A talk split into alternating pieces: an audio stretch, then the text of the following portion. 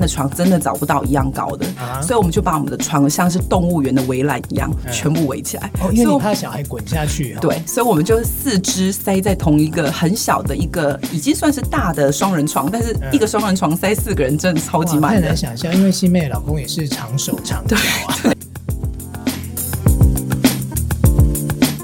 欢迎来到健康生友会，狄志伟、陈希梅时间。其实我们的节目是什么样的节目呢？我们的节目当然会以健康做出发，但是不只谈健康哦，还会从生活时事、职场，还有你所关心的话题来讨论哦。嗯，所以呢，呃，收听我们的节目，除了可以得到健康方面的小知识以外，它还可以得到一些心灵上的共鸣跟小满足哦。每个礼拜准时收听健康生友会。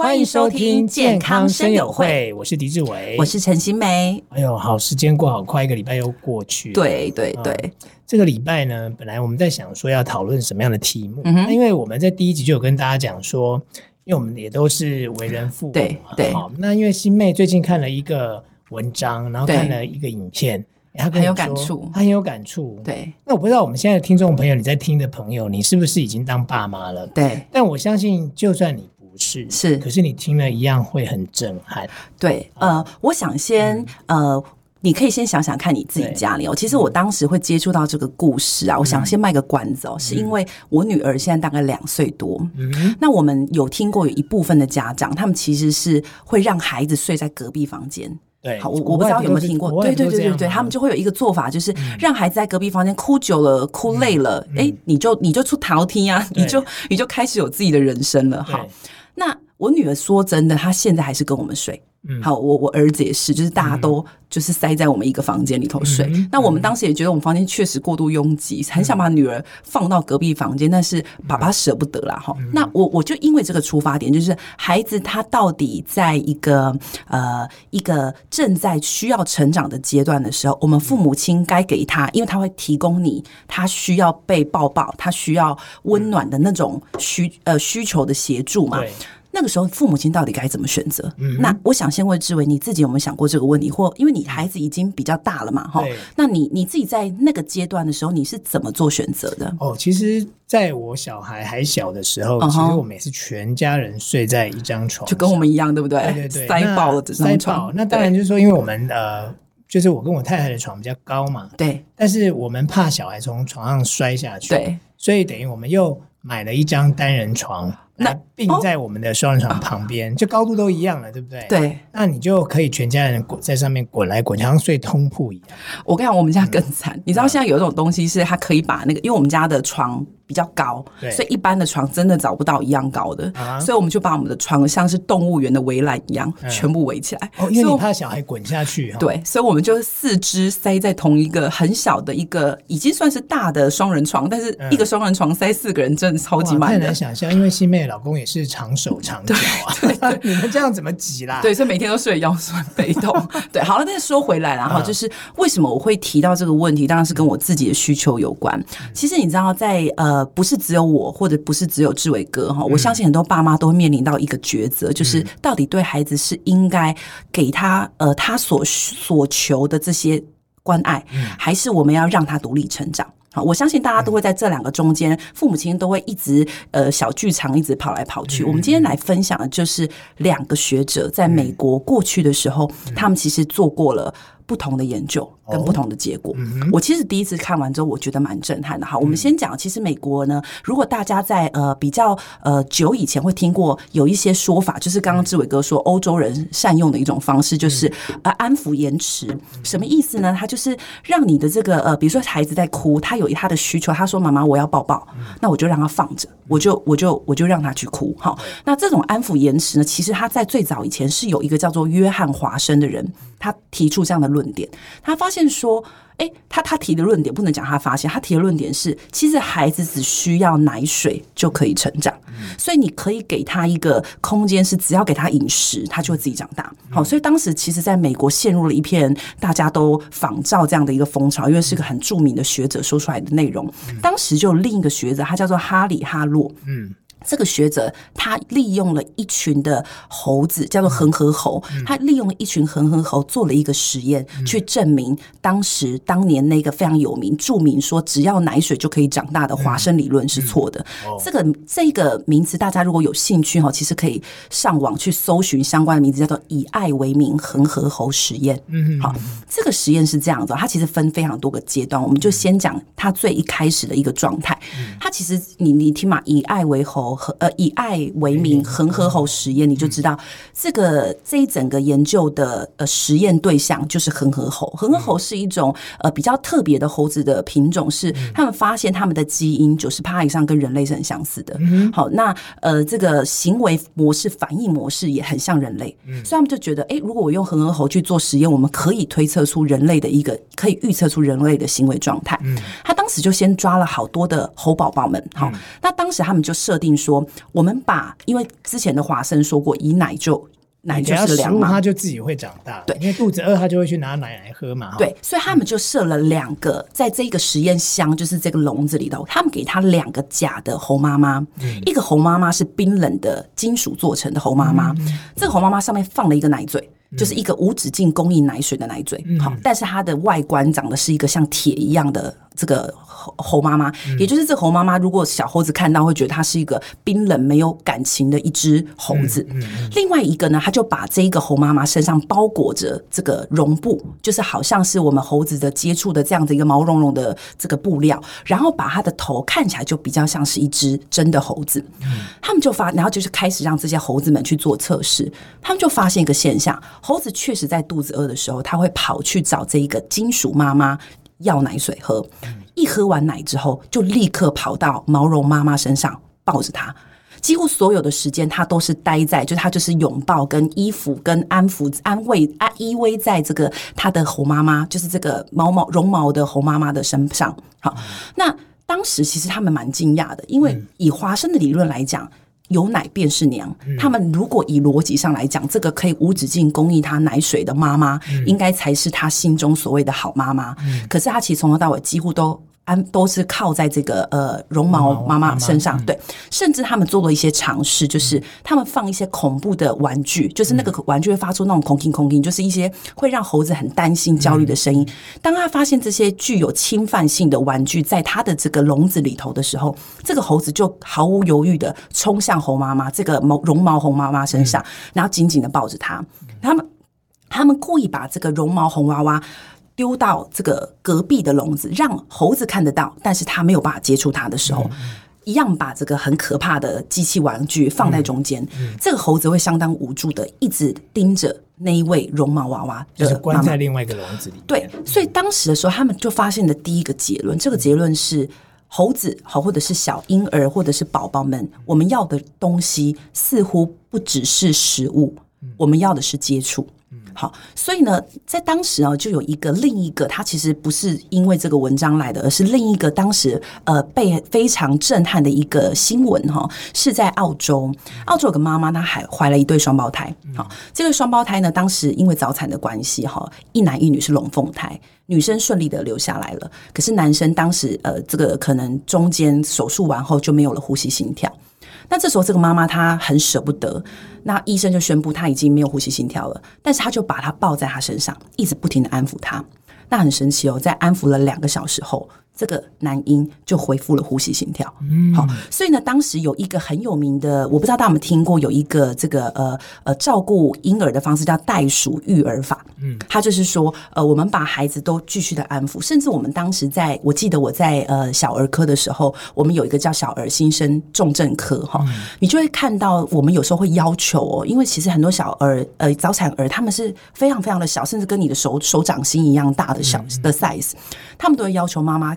在你可能的时间里头，在保保温箱的旁边陪他说几句话，嗯、甚至把他的手伸进去里头，嗯、让孩子能够抓住他的手。嗯，好，这个动作其实我们看起来似乎不重要。那些孩子，当他接触到了妈妈的皮肤，嗯、接触到了声音，当你跟他沟通的时候，你会给他力量。让他可以健康的长大。甚至他们发现，一个小朋友当他呃出生的时候没有受到爸妈的关注，跟有受到爸妈关注的一个孩子，在早产的状态中，早产儿如果妈妈有每天去关注他或照顾他，他的一个呃健康发育，就是他可以顺利出院的机会，远比没有妈妈关注的这个早产儿来得高。嗯，所以。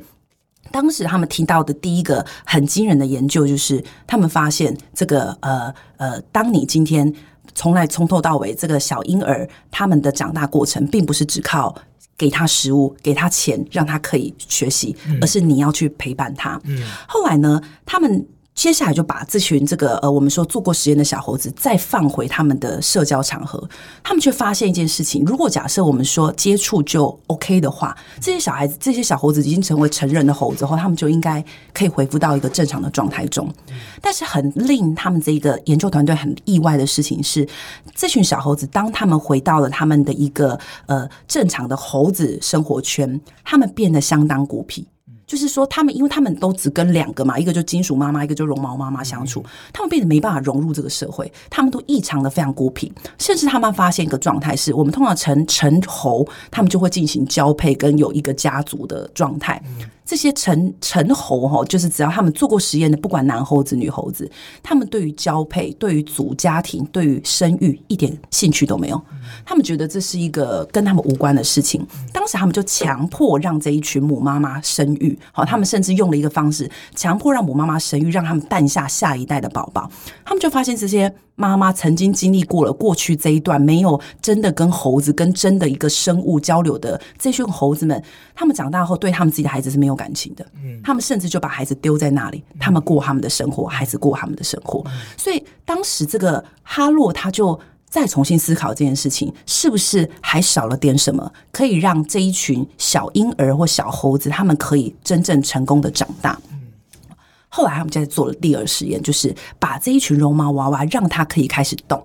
就让它像是真的猴子一样，这样子去做移动。结果他们就发现一件惊人的事情：当这一群呃，这个我们说猴子，他们可以变成摇摆式的一个呃猴子妈妈，跟他们每一天固定给他半个小时吧，一个小时的时间，让他们跟其他的猴子有一些互动，就是跟真的猴子有互动的时候，这一群小猴子在这样的环境下长大后。他们回到真正的社交圈，他们就恢复正常了。嗯，好，所以呢，他们除了第一个提到的是安抚跟这个接触是可以帮助孩子的心理发育更健康以外，嗯，第二个他们发现陪伴。跟玩耍，其实，在孩子的成长过程中，心理的茁壮是相当重要的。嗯，当时他们还有另外一个，这个我觉得也蛮，其实我们都是从研究中去发现一些现象哦。当时在第二次世界大战后啊，呃，你知道第二次世界大战当时因为有很多的战争嘛，所以就产生了很多的孤儿。好，那时候孤儿就会有很多的，不管很多的这个圣母院啦，或者是很多的地方变成了托呃孤儿的这个托婴所，他们就发现许多的孤儿其实很容易死亡。就是他们发现死亡率比一般的小孩来的高很多，那时候他们就觉得好奇怪，一定是这个孤儿院里头有什么病毒、有什么细菌在里头，这个互相传染才会导致这个现象。那当时他们就说，既然是这样，我们就要求这些照顾这些孤儿的这个呃呃一些，比如说我们说呃一些照顾者啦哈，他们都要隔离每个婴儿。嗯，我将每个婴儿隔离开来，甚至他们连照顾他都不准他们多摸他。好，就是等于说，就好像我们在隔离病房一样，每个人进去尽量都不要接触他，然后尽量就让每一个孩子都独立的空间，他们不要互相交流。哎，发现死亡率没有减，好像也没有也没有到很明显的增加，可能本来就已经比较低了，但是都没有任何的改变。只有一间孤儿院，这间孤儿院呢，独特。他们里头的死亡率远比其他的低很多。嗯，那时候就有医生，他们就觉得说，哎，这间孤儿院是不是与众不同？他们有什么杀菌措施？他们有什么很厉害的措施？他们就偷偷去看这间孤儿院，他们就发现这间孤儿院唯一出现、唯一出现一个不一样的地方是在他们有一个这个照顾者，他就是。偷偷违反规定，因为他不忍心这些孩子们一个一个关在一个像是一个隔离的空间一样，所以他每天晚上他就会去找每一个婴儿，跟他聊聊天，跟他安抚一下，给他抱抱，给他一些他所需要的关怀。结果很惊人的事情就是，这一间只是一个多了一个这么一个动作，这一间的死亡率就远远比其他的低。嗯，对，所以我我讲到这，你会不会觉得很其实是个蛮惊讶的状态？嗯应该这样说，就是因为新妹现在小孩很小，对对对对，所以其实呃，我觉得对我来讲哦，就是我我用比较理性的态度看这件事情，因为毕竟我觉得东方人的社会啊，他在教养小孩这件事情，其实我们比较常听到是说父母太溺爱他了啊哈，然后给他太多爱，所以让他比较不会独立。对，所以其实呃，你问我听完你那个故事，我当然也是震撼，因为我觉得说。呃，因为透过那样的实验，我们才会知道说，哎，其实我们常常听到说，哎，其实我们常常看到美国很多他们的教育，啊，对，就是跟台湾很不一样，对，啊，包括我们早期说是填鸭式的教育，对，但他们就是给他很自由的空间去发展，包括说小宝宝，因为他在呃妈妈的肚子里怀胎十月，他就是羊水嘛，对，所以他一生下就把他丢到哦哦，就是怀怀哦，对，就是那种让他马上接触水的空间，因为我们是我们。东方人就是生出来就是接触空气了，他不是碰水，对不对？那超怕碰水，对，怕了不起怕感冒。我们看到说有些业者弄了一些呃 baby 的游泳池，你可以套个游泳就让他对对对对。但是在美国，他是直接丢到游泳池，对，然后让他一样就是很小就接触水，哪怕他呛到，其实父母好像也都还好，对。然后他们就每个人都很会憋气，很会游泳，对。哦，所以。我们就觉得说，哇，人家是这样子在养小孩呢，那我们是不是应该把我们的小孩丢到游泳池去？嗯，所以我觉得这个也是让蛮多家长会纠结嘛。对，所以你刚刚讲到，因为我觉得，如果说你照刚刚我们讲第一个教授的那个理论，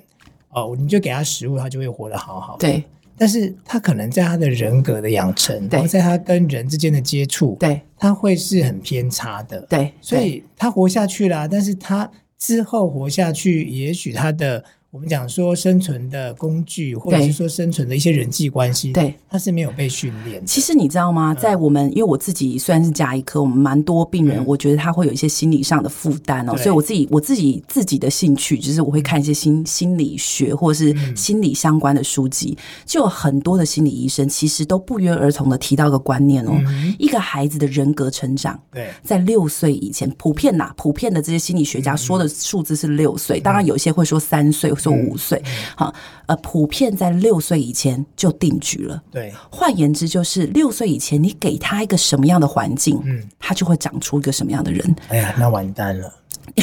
我觉得我的两个小孩是不是没有没有救了？不会啦，开玩笑。对对对对对，就是我我觉得他应该是说，我觉得呃，我我相信啊，有许多我六岁其实只是一个参考数字。当你随着年纪成长，可能要学习嘛。他讲的是人格啦，哈，那他不是讲知识啦，哈。知识当然我觉得任何时间都来得及，现在也都来得及哈。你不管几岁都可以。但是我们要讲的是说，假设你自己的父母亲哈，在教育孩子的时候，因为我我相信很多会听 podcast 的，他现在可能正在通勤，对，他可能现在正在弄他的空档时间，播着音乐，做着他的事情，嗯、所以他会面临到的是，哎、欸，他可能的工作，他的压力，让跟他的孩子的相处，这个中间没有办法取其周全。好、嗯，当你是一个这样的状态的时候，我觉得你不妨多思考看看，我们今天说的这个以爱为名的恒河猴实验，嗯、他告诉你的是多陪伴，好，你多花一点时间去给他安抚，多听他说话，多抱抱他，多亲亲他。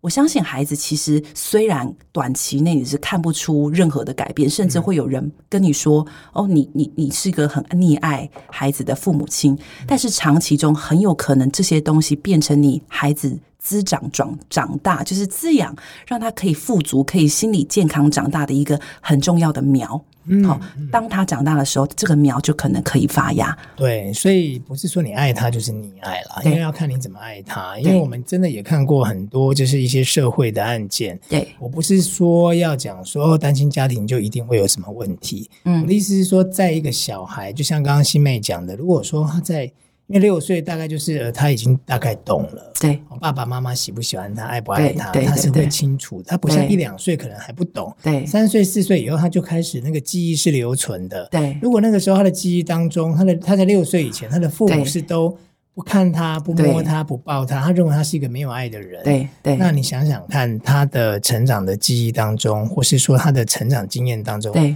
他怎么会觉得他是一个呃，怎么讲呢？是。就是他的人格怎么不会有偏差呢？对对，这这个绝对是是对的。对，那我只是好奇一点啦，就是说在我们呃尾声的时候，我想要问陈医师，就是他既然讲以爱为名的恒河猴实验啊，但是问题是给他实验的过程没有很爱他呢？不管他给他一只毛茸茸的猴子或是一个冰冷的。对，你知道吗？我这个就必须要说啊，嗯，我说真的，所有的实验啊，嗯，我们以一个人道的角色来讲，都是残忍的。所以其实这个这一个这个华哎，这个哈洛，然后他其实后来是有感谢这些可怜的猴子们，嗯，因为这些猴子们确实他们是牺牲的，对啊，对，因为他们从小的人格就是因此。他可能长大后就变成没有办法融入猴群里头，他连交配都不不会，都不想哎、欸。对对，所以嗯，应该是说，我觉得人哦，当我们在比如说，你知道最近不是那个呃新冠肺炎的疫苗开开开发出来吗？嗯、一样的，它也是经过很多的动物实验，是好，当它很安全才会打到人身上。所以我们其实要讲的是说，呃，我们当我们有一个一个发明一个发现的时候，其实我觉得某种程度上，它是牺牲了一些。呃，动物它们的幸福，来换取我们人类对这件事情的结论。嗯、那同时，我们再换个思考，就是他们既然已经。已经发生了，已经牺牲了。那这些资讯是不是我们应该好好利用它，好好的去使用这些很重要的资讯，让让你的下一辈不会再犯同样的错误？哦，OK，所以以爱为名的意思是这样，是是是，不是说爱来爱那些猴子。哇，我觉得呃，今天真的听欣妹讲这个实验，我觉得还蛮呃，怎么讲呢？因为我身为父母了，对，就是当然我们是没有。让自己的小孩东西丢给他，然后他就可以活。对，这样，因为这这个在我们的印象当中是不可能的事情，怎么可能在那个时候？第一个，你刚刚讲第一个教授提出来这个论点，居然有人 support 他呢？哎，这个教授后来的孩子三个人都有精神方面的问题，是不是？你看，哦，所以我们在收听我们节目的朋友哈，记得哦，如果你今天。没有要生就算了啊！那如果你生了，就要爱他，就要爱他，以爱为名，对，以爱为名。是。那我们今天的时间就到这边了，期待下个礼拜再跟大家空中相见哦，拜拜。